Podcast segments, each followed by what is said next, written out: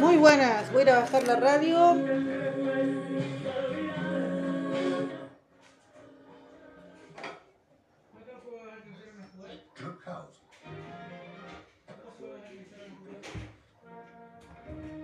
Nos vamos a dejar con música clásica para el lavado de losa. Eh, salude nomás a la, a la gente que está escuchando. ¿Ah? Dime, ¿recién empezaste? Recién, recién. Ah. es como un imán. Yo prendo, llegan los perros, llegan los hijos, todo el mundo llega. Pregunta nomás. Eh, ¿Tienes la tarjeta? No, recién salió el Benja a comprar, la tenía él. ¿Por qué tu papá te dio permiso o tú tienes una ambición personal? La José me pidió un helado, yo también, yo quería comprar ya. ¿Te falta solo preguntarle al papá si se puede? No, yo le pregunté, pero no me respondió. Perfecto. ¿Y ese pelo? Eh, ¿Tiene pelo? Peínate. Ese pelo tiene pelo. Cierra la que te vas a talar. Mira, ahora el otro se pone a y yo sufro de boicot. Me boicotean aquí. Tengo un enemigo externo. Pero a través de la música clásica y con el tutú imaginario estamos todas. A esta hora en que tienes que preparar la once, lavar la losa que no lavaste, Esperancita. Con todo este ruido me escucharán. Voy a hablar fuerte para ver si con eso logramos estar por encima. Sé que me está estresando la música clásica. Creo que necesito cumbia. Mucho. Ahí mejor. Ahí mejor. Así uno lava la losa con más ritmo. Bueno, han sido días así como que había que estudiar algo. Pero estoy contenta, ¿sabéis? Que el semestre pasado como que como que sentía que nadie me comprendía. Bueno, ayer nadie tenía los cabros chicos y hasta las 12 llegaron y yo tenía que juntarme con mis compañeros a grabar un programa. Así como la cosa. Las cortinas quedaron largas, entonces vamos, nos cortamos las cortinas, subimos los palos. Ya lo hizo, la, es que Cristian se compró un taladro. Un taladro inalámbrico con dos baterías y una linterna de regalo. Entonces está como cabro chico haciendo hoyos por toda la casa. Además está expectante, juega el colo con Melipilla. Entonces esto es una, una espera ansiosa. Y bueno, yo entre medio con prueba. Pero sabéis que no me pasó lo del semestre pasado de sentir que era una mala madre, que abandonaba a los hijos, eh, que estaba yo estudiando y no tenía que estudiar a esta edad, que yo debía estar dedicado a otras cosas, a trabajar, a criar, generar plata. O sea, terminé hecha mierda el primer semestre, no por el estudio, porque eso no me gustaba, por la culpa. ¿Cachai? Me sentía súper culpable de estar haciendo lo que estoy haciendo y, y sentía que no cumplía con nada. ¿Cachai? Que básicamente estaba en falta. Yo puedo tener todo un discurso progresista que lo tengo, pero también cuando lo tengo que aplicar a mi propia vida tengo las mismas inquietudes que tienen ustedes, ¿cachai? Si es, si es adecuado, si acaso no está siendo egoísta. Puras weas, pero que uno las vive. Entonces este semestre, bueno, aparte saqué el computador de mi dormitorio y es un consejo que les doy a quienes tengan un, un espacio de estudio, de trabajo dentro de la pieza, sáquenlo. ¿Cachai? Sáquenlo y, no se encierren. Yo al Cristian no lo veo ahora. En la mañana él se queda trabajando arriba, yo bajo y estudio en el primer piso. Entonces a veces tengo clases toda la mañana. Pues entonces quiere decir que yo solo lo veo cuando baja a tomarse un tecito. ¿Cachai? La Josefina hizo lechuga y botó la mitad de la lechuga, todo lo encontró mal. Un poco asqueroso. Y botó más de la mitad de la lechuga, viste que no le gusta que tenga como ni verde ni rojo ni al final nada de lechuga. Y entonces pese a que estamos todo el día juntos, no estamos todo el día, ¿la encontró? ¿Mascarilla? ¿Ah? ¿Mascarilla? Mascarilla, de, está esa de lentejuela, peínate, para salir peínate. Sí, pero... Atrás, siempre atrás. A veces calentadita la casa y un...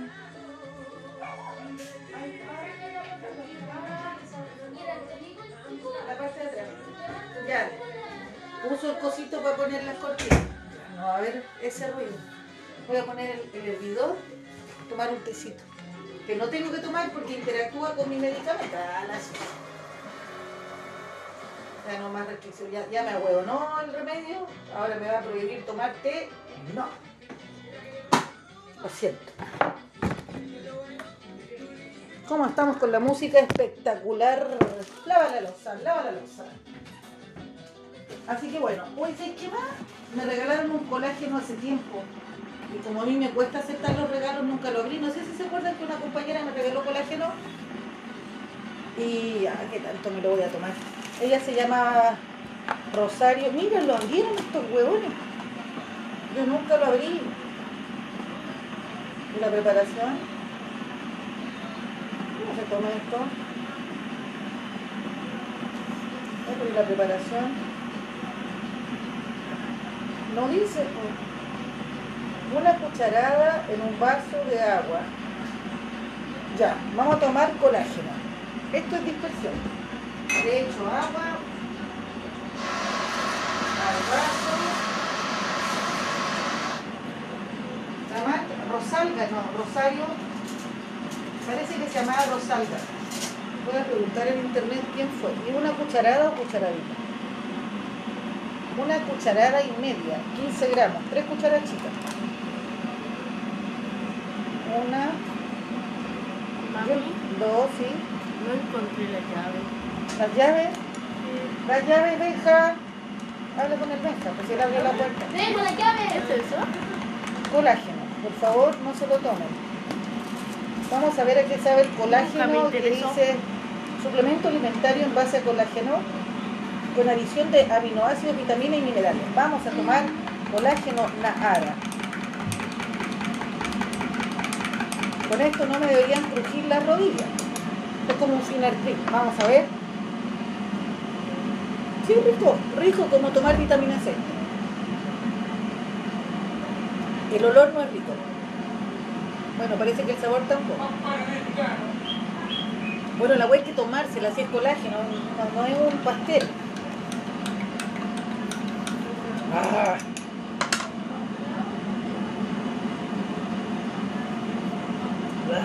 Es como cuando empezáis a tomarte un jarabe que en principio es dulce. No me gusta el olor. Lo estoy haciendo por mi rodilla.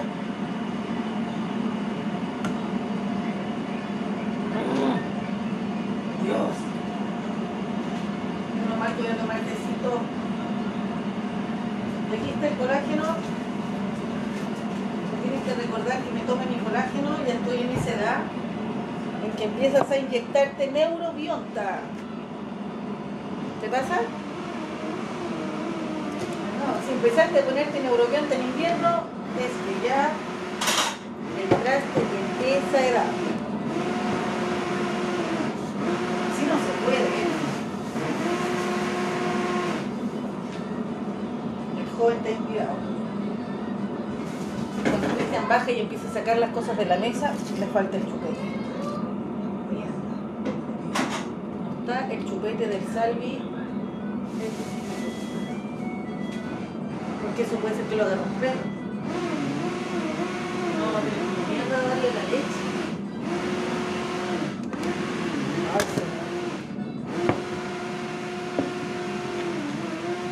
Estos chupetes de la marca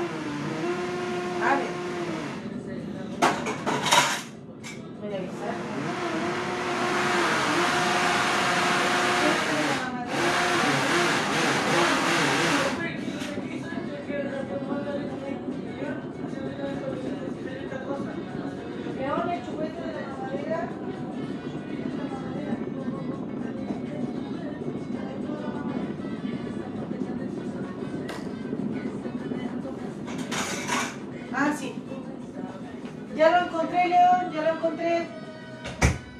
Sí, adentro de la mamadera. Me encanta porque salgo y digo, ¿quién tomó el chupete? Y el Benja me dice, el león andaba con la mamadera. Y le pregunto al león, el chupete adentro de la mamadera. ¿Qué quiere decir eso? Que estamos todos informados sobre lo que pasa en la casa. No se mueve un chupete de la mamadera sin que yo lo sepa. Sé que para ustedes es estúpido lo que acabo de decir, pero no, porque imagínate una familia que no se comunicara. Y es fundamental porque si, si yo no encuentro el chupete y después él sale y quiere tomar leche, ¿cachai? Entonces es muy importante la comunicación familiar y que todos estemos coordinados y que todos sepamos lo importante que es un detalle como el chupete. ¿Te fijas que eso habitualmente es como femenino? Como que las mamás tienen que saber dónde están los chupetes, los pañales, la escoba, el cloro. Acá todos tienen que saber, porque a veces nosotros tenemos que salir o no estamos. Acá todos saben mudar, la Mati no. Pero Benjamín sabe mudar, lavar fotos, la cosa igual, eh, cocinar, la José más que el Benja. La Mati también sabe. Son... Ahora la Mati salió a comprar. Entonces son niños autónomos, ¿cachai? Hoy día el Salvi peleaba conmigo porque quería la escoba y se puso a barrer. Y todo el tiempo, todo el tiempo está tratando de echar productos de limpieza, pero agarra la mamadera, ahora agarra vasos de jugo y los tira al suelo, ¿cachai? Pero porque ve que uno moja el suelo y pasa un pañito. Y de hecho tiró dos vasos de jugo y después fue a buscar el paño y empieza a limpiar. Porque como no tiene poder y ve que el jugo tiene color, entonces dice que es jugo. Po. Porque te hace cagar el orden, pero en el fondo aprendió. No tiene claro cuáles son los productos de limpieza, pero sabe que hay que poner un, un producto que se moja y después encima otro producto. O sea, el pañito. A lo mejor otra persona vería solo que el hijo está dejando la caga. En principio pensé eso. Pero ahora lo volví a pensar y no, pues él estaba limpiando. Él no estaba ensuciando. ¿Cachai? ¿Y por qué te digo eso? Porque a lo mejor muchas de las cosas que pasan en tu casa tú la veis como que son desastres, como que está mal. Y a lo mejor lo que los niños hacen es imitarte, pero por lo que ellos entienden que es lo que tú estás haciendo, ¿cachai? Por ejemplo, yo siempre he querido los perros. ¿Y qué llegó el león? El león agarró la carne del asado y se la dio a los perros. Entonces uno lo reta, pero él lo debe entender, pues si siempre su mamá ha estado en todas con los perros, con los gatos. Entonces él hace lo que le parece correcto, que es darle, compartir la comida, ¿cachai? Si yo estoy comiendo carne, los perros también. Y con eso quedamos sin almuerzo. Y dan ganas de retarle, de hecho, lo retamos sí. Pero después pensáis que lo que él está haciendo es imitar la conducta de cuidado y cariño a los animales, ¿cachai? Eso es. Entonces, lo tenéis que castigar, no sé, pues, ¿cachai? Él está haciendo lo que observa. ¿Cachai? Aquí, la gomita algo pasó. Ahí está. No sé, está raro el chupete. Está como chupado. Una de las cosas que, que han sido bonitas de volver a la universidad, como tenéis que leer, analizar, es que me pasa que en la vida, la vida diaria, lo que estoy haciendo ahora, te ponéis más analítico. ¿Cachai? Le dais una vuelta a las cosas, no todo lo que, no todo lo que observas es lo que parece, no todo lo que piensas es lo correcto, que hay más formas de ver un mismo fenómeno. Entonces, cuando digo que mis hijos son flojos, eh, si lo veo desde otro punto de vista, les ha tocado vivir algo que no, que no nos tocó a nosotros. ¿Cachai? Dos años de sí. Dos años de pandemia nosotros no vivimos, otras cosas vivimos, pero esto no. Entonces, claro que su, su experiencia de vida es otra. Con tres hijos que están atravesando la adolescencia, con todo lo que implica y los desafíos que tiene esa etapa, vivirlas en el encierro. Cuando es una etapa de, de identidad grupal, es la etapa de la experimentación, de conocer nuevas personas, y todo eso sucede en el ámbito público. El adolescente no quiere estar en su casa, no quiere estar con sus papás, quiere sus grupos de referencia. Y eligen el espacio público, ¿entiendes? Eh, van a una plaza, van a la playa, una disco, un lugar de patín, ¿te fijáis? No es la casa donde transcurre todo, porque eso ya fue. Porque toda tu infancia fuiste protegido en la casa, entonces ahora quieres otra cosa. Quieres otra cosa. Entonces, al, al estar en la universidad y te hacen leer cosas, te hablan de la historia, de los enfoques para observar los fenómenos. Al menos a mí me pasa, no sé mis compañeros, pero de tomar mi vida, la experiencia de mis hijos como un fenómeno a estudiar. Estudiemos esta experiencia, la familia en pandemia, ¿no? Y, y entonces mi, mi manera es muy distinta. Estoy mucho, bueno, aparte estoy en PEPAR, también convengamos que estoy medicado. Pero mm, tal vez si no lo estuviera, igualmente tendría una visión distinta. Porque no puede ser que yo sea el medicamento que tomo. Hola, soy metformina. Hola, soy atenolol. Hola, soy venlafaxina. Hola, soy sopiclona. No, pues soy Denis. Y sí, me medico, pero eso a mí no me determina. Mañana tengo psiquiatra. Yo no vivo en mi diagnóstico. El diagnóstico vive en mí. Repite conmigo. Yo no vivo en el diagnóstico, el diagnóstico vive en mí. Todas juntadas. Yo no vivo en el diagnóstico, el diagnóstico vive en mí. Muy bien. Como mantra. Eh, ¿Por qué esto es importante? Y acá nos saltamos a otro tema. Aunque tal vez no es otro tema. Vamos a hablar de la colonización del mundo de la vida. ¿Ah? Y eso lo habla Habermas. Junger Habermas, un filósofo, y no sé si además sociólogo, parece que sí, alemán. No te, lo, no, no, no te lo leo en su idioma natal porque un poco rudo el alemán, pero lo comprendí más o menos, un par de conceptos. ¿Qué es la colonización del mundo de la vida? A ver, piensa, googlea, opción telefónica, pasapalabra, respuesta definitiva, allá vamos. Uno de los focos que estudia Junger Habermas es la constitución del Estado moderno y su impacto en el mundo cotidiano. ¿Ok? El tema de la modernidad. ¿Y cuál es la modernidad? La modernidad aparece cuando caen las monarquías. O sea, cuando aparece la Revolución Francesa, además eh, es un proceso político, ¿cierto? Pero además hay un proceso intelectual y cultural que tiene que ver con la ilustración. La aparición de los enciclopedistas, el deseo de, de concentrar el conocimiento y de que los intelectuales de la época se reunieran desde las distintas disciplinas a conversar filósofos, matemáticos, sociólogos. Entonces todos ellos se ponen a pensar si acaso ahora,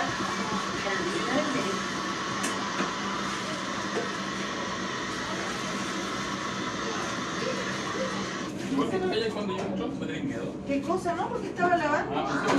No, no te tengo miedo, porque estás hablando de los amantes. Ah, no me digas eso. Es que lo que pasa es que tú entras y me, me intimidas.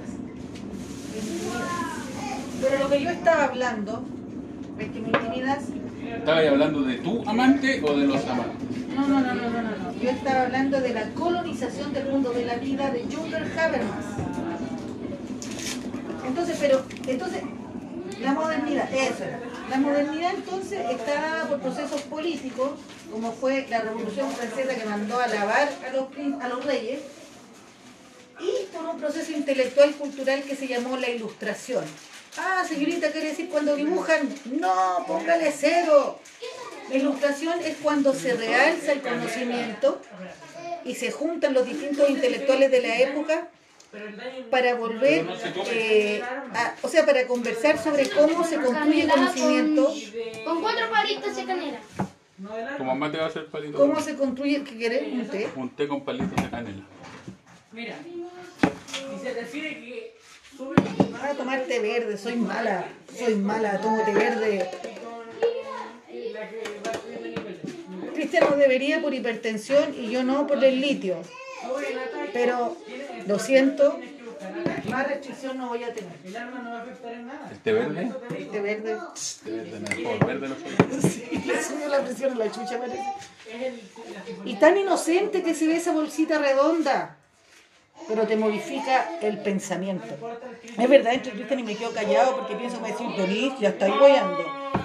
Y quiere participar, si yo cacho que quiere hablar, pero yo como que lo protejo, así como que no, tu vida privada, tu vida íntima, igual le gusta. Le gusta, si igual en el fondo fondo. Ah, cuatro palitos de canela, y esto es bien específico, son cuatro. ¿Cachai que se ponen de acuerdo, no? Todos hablando al mismo tiempo, no, uh, oh.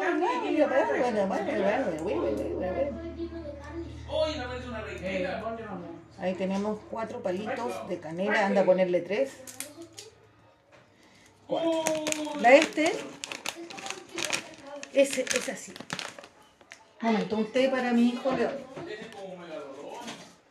No, pero estamos mejor el León, ¿eh? Es que todos estamos más simpáticos, no. Oye, pero en serio, así como que piola. Ayer peleé con Cristian porque nadie tenía la huevo y yo no podía hacer el estudio, pues. Y el buen estaba durmiendo y me dice, oye, anoche peleaste conmigo, no se dio ni cuenta que lo mandé a la chucha, después le pasé la guagua y se durmieron los dos. De ese nivel, o sea, ni siquiera computó que yo estaba terriblemente molesta, así como que agarró la guagua raja. Así que cáchate la... La otra vez peleamos, weón, y pues, y me dice, ¿por qué no te vas? Y yo obedientemente hice como 20 bolsas de basura. Y después que la estoy diciendo todo, me dice, oh, no se te puede decir nada, una cosa así. Chao. Y yo ya hice al día siguiente, bueno, imagínate doblar 20 bolsas, guardarlas. Nunca más. No, nunca más. Para la otra digo, ¿sabes qué? Esperemos unas 5 horas para ver si te sostenía en la weá, porque después tengo que andar doblando mucho. Qué poca seriedad. Bueno, la ilustración. Déjame llevarle el té al niño. No, si es gourmet. Con palitos de canela. El león tomatecito. A veces me dice, tengo ganas de comer camarones. Y quiero comer choritos.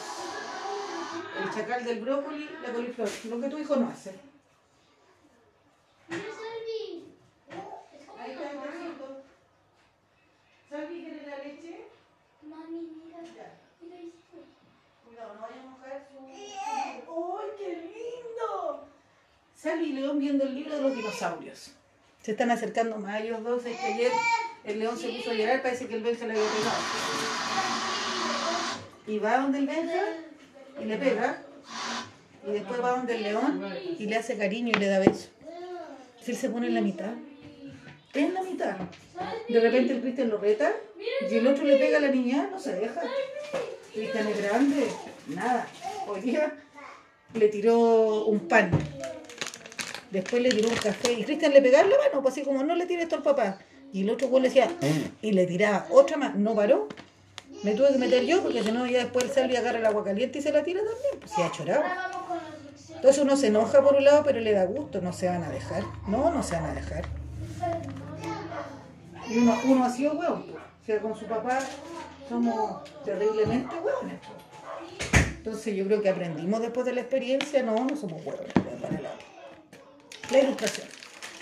Entonces, por un lado tenemos el movimiento cultural e intelectual de la ilustración y las revoluciones que sacaron a los, a los reyes, ¿cierto?, de la pirámide social y empezaron a construir la noción moderna de Estado.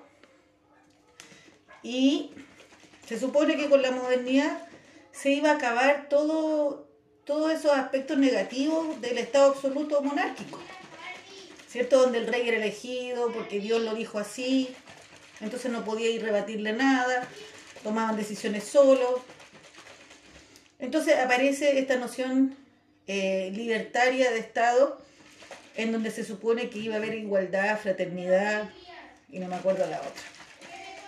Libertad, igual, solidaridad, que era, ¿eh? Entonces, toda esa promesa de nueva sociedad, finalmente, si uno va analizando, no se tradujo mucho en libertad y igualdad, sino que en vez de haber monarcas, había burgueses y ahora tecnócratas, ¿cierto? Por, mierda, ¿viste si algo le pasó al chupete? Algo le pasó al chupete, como que lo deformaron. Lo tironearon mal.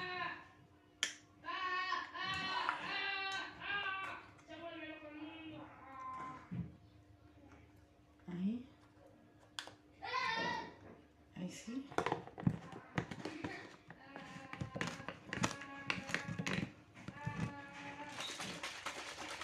Sí. Si no hay que harto mojado y pisan recién limpio. Tengo la ropa no puedo almorzar. Tómalo. Perdón, tome esa galleta, suertecito, por favor. Una salida. ¿Echaste canela? Todo el tiempo. Todo tiene, hasta el... No, lo que me pediste siempre.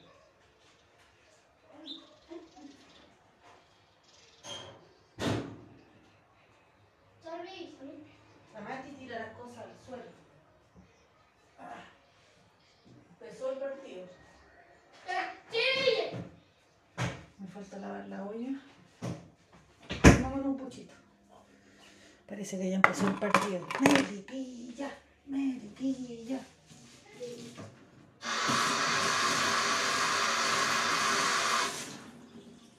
Me he tenido, mira, me he tenido que aprender todo el campeonato. Que jugó Curicó, que juega Melipilla, que si gana la Chile, que si pierde el Wander, todo. Porque me di cuenta que si me opongo a eso es peor. Así que ahora lo disfruto. Ahora ya sé cuándo jugó el Audax y por qué jugaron con la división infantil y que eso favoreció a la católica. Porque así tengo más tema también. Traje todo menos el tabaco. Bien. No haga eso. No haga eso. Eso te lo saco, y a ti no te gustaría que funcionara. Sí. Yo voy. ¡Uy! ¡Mira, O sea, Salvi! compramos un tabaco y ya lo estoy haciendo polvo. Parece que fumé mucho estos días. Antes no duraba tres días el tabaco y estos dos, es que igual estudié. Fui a Valpo. Mañana no voy a tener tabaco. Y ya no quiero comprar cigarros. Sabéis que una castilla me la fumo al tiro. Y el tabaco igual tengo que hacer el cigarro. Es más lento. No se fuma igual, de repente se apaga, entonces tiene como otra onda. Entonces, ¿por qué es importante esto? Porque hay que entender que el ser humano al organizarse delega su poder en otro. A veces con, con el uso de la voluntad y a veces porque no le queda otra, porque el otro que gobierna te dice o me hacís caso o... Pero los sistemas democráticos o republicanos se supone que hay una delegación del poder, viene de Rousseau, ¿cierto? Eh, el contrato social, en donde nosotros delegamos nuestra voluntad soberana individual a la, a la del que nos dirige. En el entendido que quien nos dirige, como fue elegido por nosotros, va a poder representarnos. Pero eso en una lógica de inocencia, ¿no? Porque ¿quién te dice que ese que nos va a representar no tiene intereses personales? ¿Quién te dice que cuando llegue al puesto de poder va a poner por encima los, los, los objetivos, las necesidades de los que lo eligieron y no las propias? Entonces ahí es donde empieza la perversión del sistema moderno. Porque finalmente la promesa de que a través de la elección democrática quienes son elegidos representan la voluntad del pueblo no se ha dado. Por distintas razones.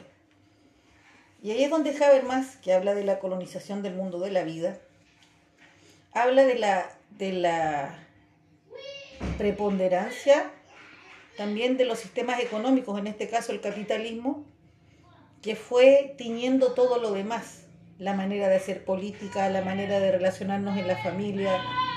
Entonces, finalmente, un ideal de igualdad, justicia, solidaridad, ¿cierto? Termina siendo individual, competencia, exitismo. Y todo este sistema que tenemos actualmente nace del proceso de derribar y derrocar a las monarquías. Entonces, ¿por qué no, no fuimos capaces como colectivo de construir otra cosa? Y es porque los grupos de poder existen siempre y solo que se cambia el nombre. Monarquía, burguesía, aristocracia, tecnocracia, ¿cierto? Y es porque de alguna forma el Estado moderno también se fue consolidando de la mano del sistema económico capitalista. Y empezó a tener una relación demasiado estrecha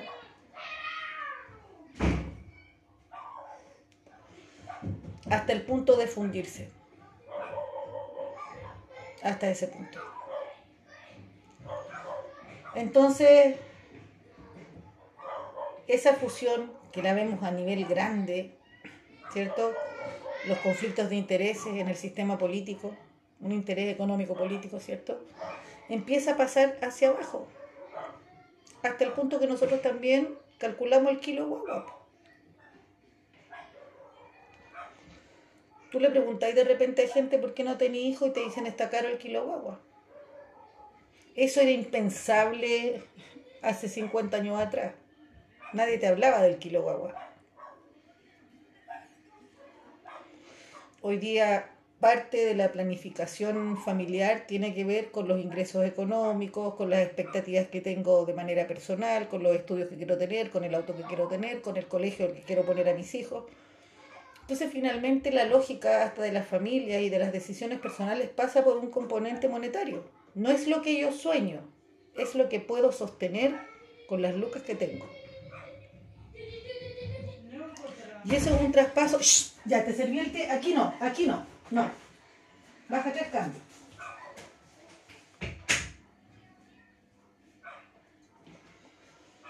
Entonces, por un lado hay que hacer un cuestionamiento a la clase política, por supuesto. Pero por otro te he tú, las maneras que tenéis de hacer pareja y familia son maneras democráticas. O finalmente estáis tan impregnados del sistema neoliberal, individualista, capitalista, que tu lógica es esa. Es una pregunta. Pero si no solo se puede vivir del amor, no, si mira, no tengo ningún problema con esa clase de respuestas. Solo que digo que las maneras de relación, no solo de las decisiones, ¿cierto? Las relaciones, la manera de ver la vida. Porque puede ser que yo tenga un sueño, pero a la hora de las lucas digo, bueno, pero no me alcanza. Ya, puede ser. Pero que no es lo mismo que todo el día estar calculando en base a la plata todo lo demás. Por ejemplo, yo tengo cinco hijos. Me dice, yo no sé cómo lo hace. Yo le digo, bueno, viene una abejita, con un abejito. No, me dicen, eso sí sé cómo lo hace. ¿Cómo puedes? No, no sé. Porque, porque, porque los tengo, porque todos los días empiezo a construir, porque es lo que me gusta. Nunca me he planteado el tema de la lucas. Mi respuesta es, antiguamente la gente tenía 12 hijos, no tenía lavadora ni luz eléctrica y lo hacía. Da para pensar que yo también puedo. ¿Cachai? Porque si yo me calculara el kilo de guagua no podría haber tenido tal vez ni uno. Nadie tiene la certeza. Entonces yo soy de las personas que va construyendo su manera de vivir y de pensar en razón de lo que va viviendo. Cuando tuve el primero sabía que iba a tener cinco, ¿no? Bueno, siempre dije que iba a tener estos hijos. Entonces, bueno, el otro día que fui al hospital, el doctor me decía, ¿y cómo lo va a hacer el próximo año? ¿Cómo lo va a hacer si no tiene plata? ¿Y cómo lo Ah, claro, y también ni si cae un meteorito, ¿cachai? O sea, eh, las preguntas tenían que ver con la lógica matemática. Claro, porque los bipolares eh, hacen como cosas usadas, ¿no? Puta, y los no bipolares también, pues. ¿Cachai? No tuve los cinco hijos que tuve porque soy bipolar, no estudié dos carreras porque soy bipolar, no peleo como peleo porque soy bipolar, porque yo soy Denise y yo no soy el diagnóstico porque el diagnóstico vive en mí. Y eso es una manera, guste o no, de descolonizar el mundo de la ciencia. Porque la ciencia tiene la razón. ¿Por qué? Porque ellos tienen el título, el conocimiento, pero por sobre todas las cosas, el poder. Entonces a mí cuando un médico me dice que eso es mucho, yo tendría que entender que eso es mucho. ¿Por qué? Porque lo dijo el doctor. Pero yo le podría decir que durante 30 años he podido vivir tal vez él no podría vivir mi vida, pero como es mío, entonces siempre voy a quedar de. Así. Qué rico, me trajo trufita. Y el Beto me dejó una, así que tengo cuatro. No. La tarjeta de Hello... ¿Ah? No había plata. No, no me pude comprar unas gomitas y unos monachos. No. Ah, pero te pudiste comprar eso. Dile que no había helado. Quedaba poca plata en la tarjeta. Empezamos a esperar el 10% con los brazos cruzados. ¿Cómo está la familia? Por ejemplo, cuando hacemos video, obviamente compramos dos paquetes de queso rallado. Hoy día ya no. Yo el otro día compré caleta de jugo porque cuando tenemos plata compramos bebida también. Pero ¿y si no hay? No, nomás. Y nadie se estresa. Me acuerdo un año que estábamos pobres, pobres, pobres y comíamos avena, avena, avena, caleta de avena. Y la José me decía, "Si es que no quiero ver la avena. Hubo un tiempo en que no pudo comer avena, de tanta avena que comimos. Cristian hacía el pan, andábamos a pata. Ya teníamos ahí tres o cuatro hijos. Y pasó. Y para mí es una tremenda experiencia para la vida de mis hijos, ¿cachai? Hay que seguir y si hay ya. Eh, comemos rico, compramos cosas y si hay poco, bueno, comemos menos, ¿cachai? Menos elaborado, pero no es drama. No hay una tragedia aquí. Nada malo está pasando porque estamos bien, porque estamos juntos, porque no nos ha pasado nada, porque los perros tampoco, entonces, claro, te, te, te amargáis cuando hay que pagar las cuentas y no tenís, pero igual eso tiene solución. En algún momento, en alguna medida. Siempre algo te salva. ¿Cachai? Y enseñarle a los niños eso, que no es dramático. Que es un proceso que va a pasar y que podemos. Y siempre sucede. No sé cómo se llama el capítulo, pero creo que me gustaba la idea de no soy el diagnóstico. El diagnóstico vive en mí. Porque una manera de dominarte, de empequeñecerte, de controlarte, de dominarte, tiene que ver con este discurso oficial. El discurso oficial, por ejemplo, de las personas que convivimos con una patología psiquiátrica. Ay, si no, una cosa es otra. Ahí hay otro. Entonces, cuando estáis en la universidad y empezáis a ver autores y empezáis a ver otras maneras, te hacís las preguntas diferentes y te respondís diferente. Las cosas ya no son tan así. Y eso te lleva a la esperanza. Entonces no es tan así, entonces puede ser de otra manera. Si la gente tuviera educación fí- física, también, ¿ah? Cívica, filosofía, sería otra pregunta. Vería otros caminos, otras salidas. Entonces, agradezco tanto a esta altura del partido volver a, a ver las cosas de otra manera. A hacerme preguntas innovadoras, a darme respuestas desconocidas. Y aunque no lo parezca, creo que soy hasta mejor pareja, mejor mamá, mejor mujer. Estoy haciendo las cosas diferentes. No soporto eso. No lo soporto. ¿Qué quieres? No hay comida hasta ahora. No hay helado. Cierra la puerta del baño, por favor. Se comió tres o cuatro paquetes, platos de fideo. El del almuerzo y dos más. Así que no está pasando hambre, te lo juro. Ay, señor. Ahora tengo que seguir con el trabajo y plantearles eso. En la medida en que lean, que vean cine, eh, que escuchen radio, su cabeza va a empezar a ampliarse y van a ver otras formas posibles. Los problemas son los mismos problemas de siempre, pero la manera de mirarlos puede ser distinta. Y ese es un principio. Después vas a poder hacer cosas distintas, pero en principio mirar con otros ojos.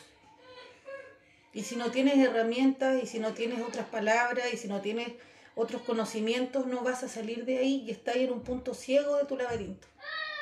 No hay opción, no hay salida. Gente que lleva 20 años de depresión, 15 años de relación tóxica, 10 años pegada en un trauma. No tiene herramientas, no puede ver, está ciego. Entonces cuando tú le sacáis esta parte del lado a los caballos, oye, el mundo es más grande. El problema no va a cambiar. Tú tienes que verlo distinto. Puedes entrar 84 veces y no hay helado y no hay comida y más tarde es la hora.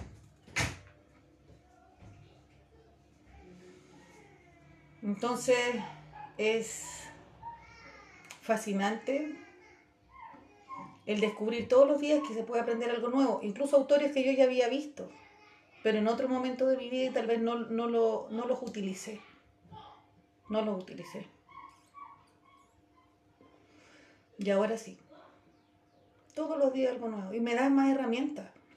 Y sigo peleando, pero de otra manera. Porque me dicen una cosa y yo con tonito piola argumento. O sea, yo tuve encima dos psiquiatras, una enfermera, un psicólogo, además que había un asistente social, ocho alumnos, y me estaban objetando el estilo de vida, po, porque soy bipolar. Entonces yo no me dejé.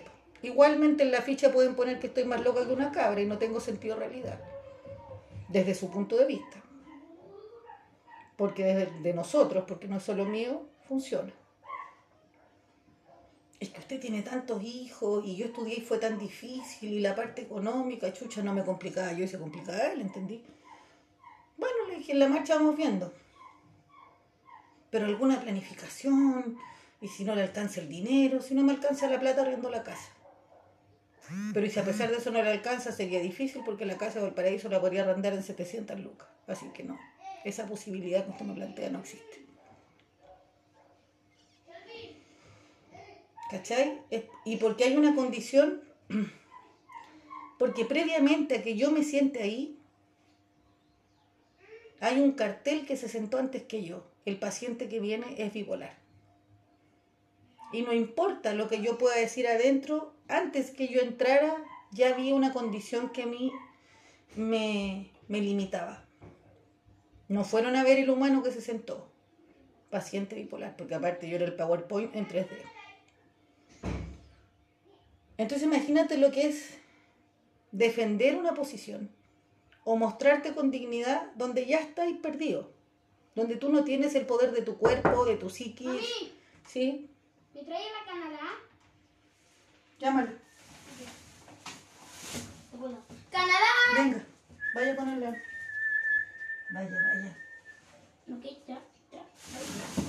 Gracias. De nada. Están los perros. cuando quiera abrir, no me tengas que abrir. Ahí. ¿Tú? Ahí está. Entonces Sí, es, es, están los dos niños y los perros en el colchón.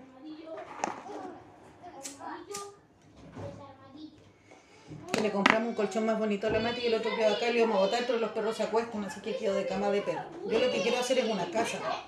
Y adentro le meto el colchón. Sería una media casa. ¿no? ¿Qué es eso? ¿Qué? Ah, ya. Gracias.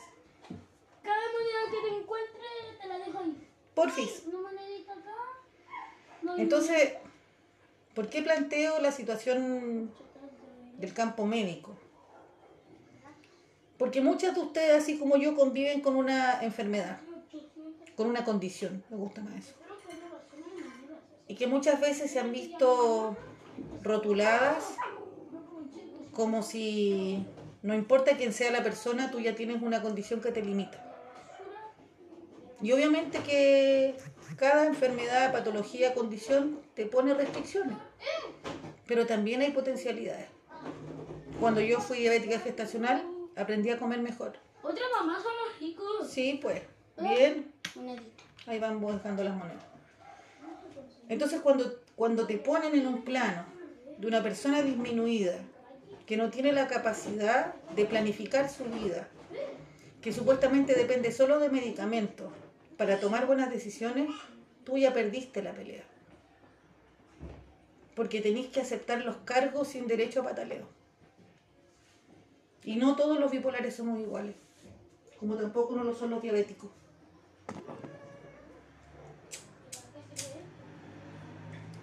Ahí hay una relación de poder. Mamá, ¿tú necesitas esto? No, mi amor, deja eso en la bolsa de allá. Eso va en la bolsa de allá. Arriba en la pieza viendo el partido, escuchando el partido, no sé. ¿Por qué qué pasa? Sí hacer No, porque está el partido del colo. ¿Lo quería hacer tú? Ya, entonces no. Todavía no vamos a tomar once. Encontré una parilla. Ya, pero no se ponga a sacar cosas, juegue tranquilo ahí. Déjalo que son para mi, pa- pa' mi papá. Allá adentro hay un pedacito de pastel, ese te lo puedes comer, pero las trufas son no. El, León- el Benjamín me regaló ese pedacito.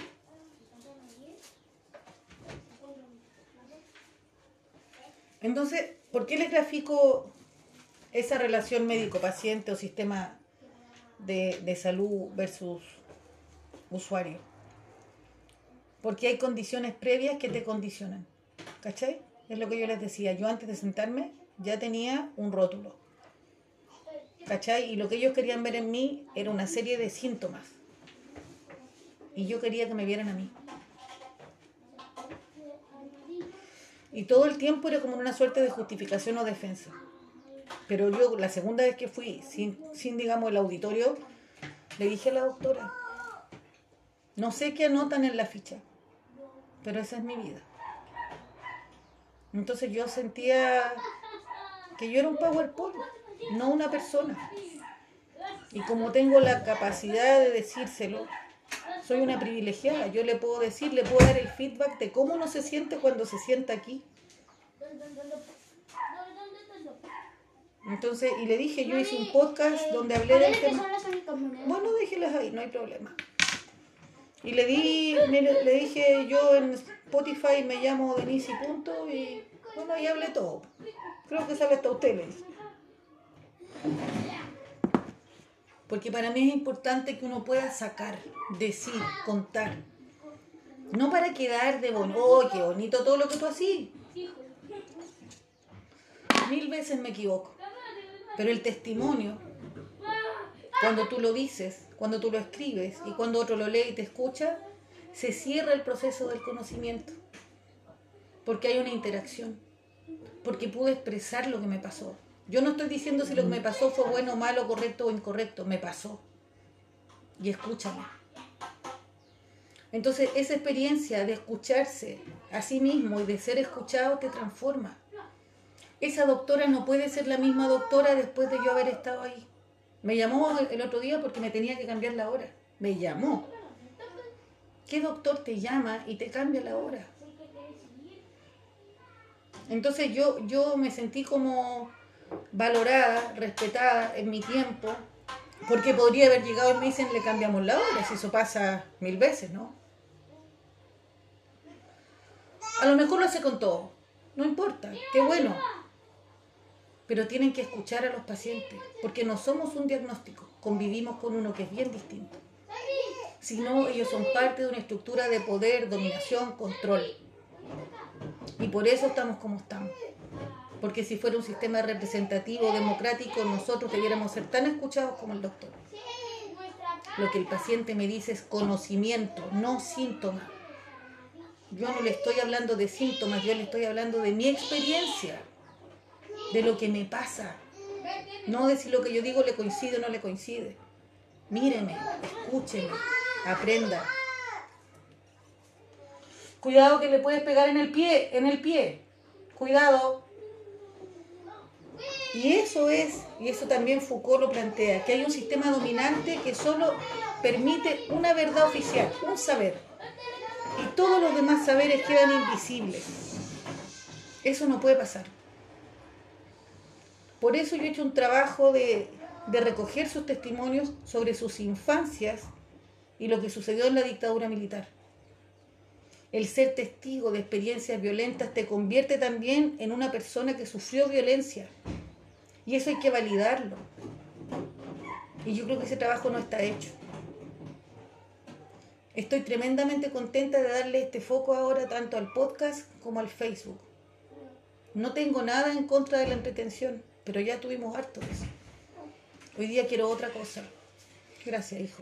Otra moneda. Otra moneda para... Me encontré en la casa. Lo estás haciendo súper bien. Estoy contenta porque a mí sí me interesa escucharlas, leerlas. No me interesa si lo que tú me contáis es verdad o es mentira. Si realmente lo que tú dices es lo que pasó o no. No me interesa. Me interesa que te expreses, leerte, que tus compañeras te lean y te crean. Eso cambia todo. Yo no tengo como el, te dijera, el feedback de lo que ha pasado con ustedes en este encuentro en no tengo idea. Cuando les dije que me, me habían postulado a Mujer Impacta Valparaíso, yo les pedí relatos. Yo los copié y los pegué, los copié y los pegué, como 30, pero no los leí. Porque quiero hacer eso, quiero hacer eso desde otro objetivo, no, desde otra mirada, no, no lo quiero desde el ego. Entonces yo necesito hacer como una matriz de investigación de la importancia del relato, del testimonio. Un día puede tratarse de la experiencia que tuvieron conmigo, otro día de las víctimas de la tortura o de la violencia de Estado. Y decir, bueno, esto es lo que sucede cuando hay espacios de encuentro. Y en pandemia, a pesar de la pandemia, generamos un espacio de encuentro. Y eso es muy valioso. No para el ego, para investigar el fenómeno. Que tenemos y contamos con una herramienta potente que junta personas de distintos lugares del mundo y de Chile. Que nos hemos ido conociendo a nosotras y también a los lugares. Cuando tiembla nos preguntamos cómo está y San Fernando presente, San Antonio, tantas ciudades que, que a lo mejor nunca vamos a conocer. Y sin embargo las conocemos a través de las compañeras. Eso es una maravilla. Leer, eh, está lloviendo, eh, voy a comprar, hoy día hice un queque. Cosas que a lo mejor nadie valora porque es como tan cotidiano, pero es que ahí está el espacio donde podemos transformar. Porque muchas de ustedes no van a salir de su casa tal vez nunca. Pero eso no quiere decir que no puedan transformarle la vida a otros y a ustedes mismas. Ni siquiera nos movimos del escritorio. Teníamos un celular, internet y eso era todo. Y con esas dos cosas mira lo que logramos. Imagínate cuando ya podamos usar el espacio público, el espacio social, el encuentro. ¿A dónde vamos a llegar? Una de las razones por haber aceptado esa nominación es porque sentía que había un, un proceso más maduro. Yo no quería ser la viral, la que emplazó al ministro. Ese fue... No, no, le cae un perro, no, no. Le cae un perro, lo mata, ¿eh? Ese yo lo dije. Siempre tuve eh, recato, nunca me dejé entrevistar, nunca fui a una tele, porque no quería ser tachada como la que emplazó al ministro. Eso fue, eso fue. León, para, para, para, no, no, no. ¿Entendiste? Déjala en el suelo. Déjala en el suelo. ¿Me escuchas?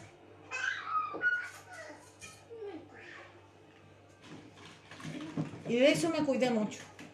Y si me hubiesen tratado de nominar la primera vez a eso o a otra cosa, yo habría sido la mujer que fue viral. Yo hubiese tenido que tratar siempre de volver a ser viral, de hacer un video que te gustara.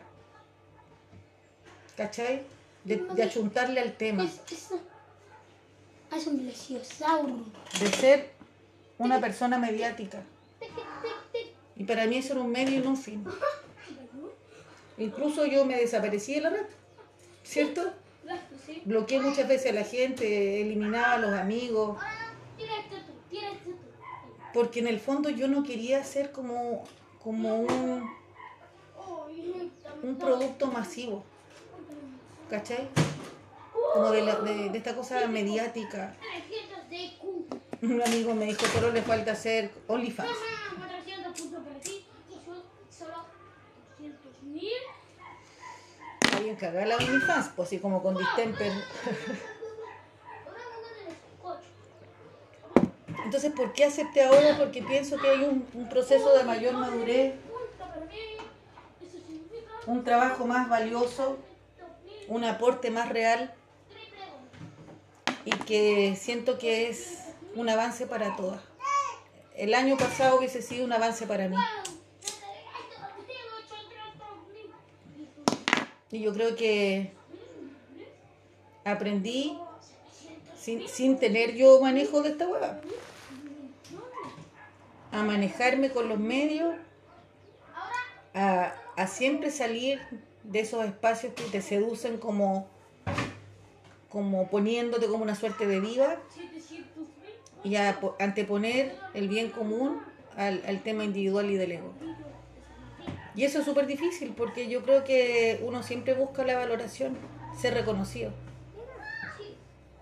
Pero pasó que, que pude tenerlo, que pude haber aceptado eso y cuando lo tuve, cuando lo pude agarrar, dije esto no es para mí. Y puedo decir con todo orgullo que si yo hubiese querido, hubiese podido. No, no podría preguntarme qué pasaría así, porque estuve a un paso de hacer cosas como ese, meterme en la política, meterme en el mundo televisivo, qué sé yo. Entonces, si eso no pasó, es porque yo dije que no. No porque nunca tuve la oportunidad. Entonces, yo encuentro que, que dado que, que pasé esa prueba, puedo pasar a este otro escenario. ¿Cachai? Todas las otras veces era como, no, no, no, no, dije, ¿sabes qué más? Ya probemos, qué tanta weá. No voy a dejar de ser quien soy. Las personas que me tachen de diva o de egocéntrica son personas que siempre pensaron eso de mí. ¿Cachai? No, eso no, no tiene que ver con mi, con mi calidad moral, tiene que ver con qué les pasó a las personas que me seguían con morbo para ver cuándo uno se podía caer. Cuando mí se me has desilusionado, puta, ¿cuándo yo te firmé un pacto? ¿Cuándo? De repente digo cuál es mi opción de voto, hoy me desilusionaste, chucha, disculpa, ¿dónde te indemnizo? Hoy antes me entretenías más con los videos, ah ya, ¿pagaste la entrada o no? No soy un objeto publicitario. No estoy ni ahí con las masas. Pero claro que me encanta saber que si puedo liderar un movimiento más que local, global, me siento tremendamente orgullosa. Creo que, que podría decir que he cumplido todos todos mis sueños. Y que esto es, esto, o sea, de aquí para allá todo es un regalo. Todo es un regalo. Porque aprendí, porque me caí una, dos, tres, cuatro, porque la pasé como las weas y después de eso igual me paré porque había que seguir.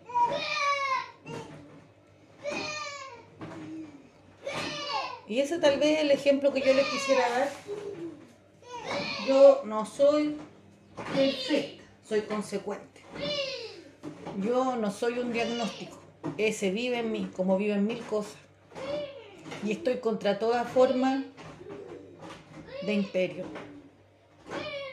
Y aunque el sistema de libre mercado gobierne hasta más allá de que yo me muera, no por eso no voy a dejar de dar la pelea. Y a lo mejor mi pelea es que mis hijos sean como son. Me traen las monedas que encuentran, me dejan un chocolate, cocinan. Pase, pase, pase, pase. Hace frío ya. Ya, adelante. Están los hermanos Macana. Vaya, Juan, chao, chao. Me has echado con la manito de Gonzalo. Ya la cocina está limpia, tengo que ir al segundo piso porque tengo que doblar ropa y tengo que terminar un trabajo. Como que el- hoy día no fui a clase en la mañana. Ya. No, si me sirve más. ¿Quieres más té? Igual que me muero. Ya. No se ponga a hacer ese gesto al lado de mi radio, fuerita. Ok. Nos quedan pocos segundos. Ahí está tratando de entrar el belloto, me imagino. Está un regalón. Pero ese belloto. Anda llorón. Decirles que vaya para allá. No es que de verdad, lo estás haciendo de pesado. Ojalá ustedes también den la pelea, que estén en contra de toda forma de opresión o imperio, que no sean el rótulo que les dieron y que abran su mente, que estudien, que lean, que vean cine y con eso observen los mismos problemas de siempre, siempre con ojos nuevos. Esa es la invitación y se puede. Y se ve. Un besito.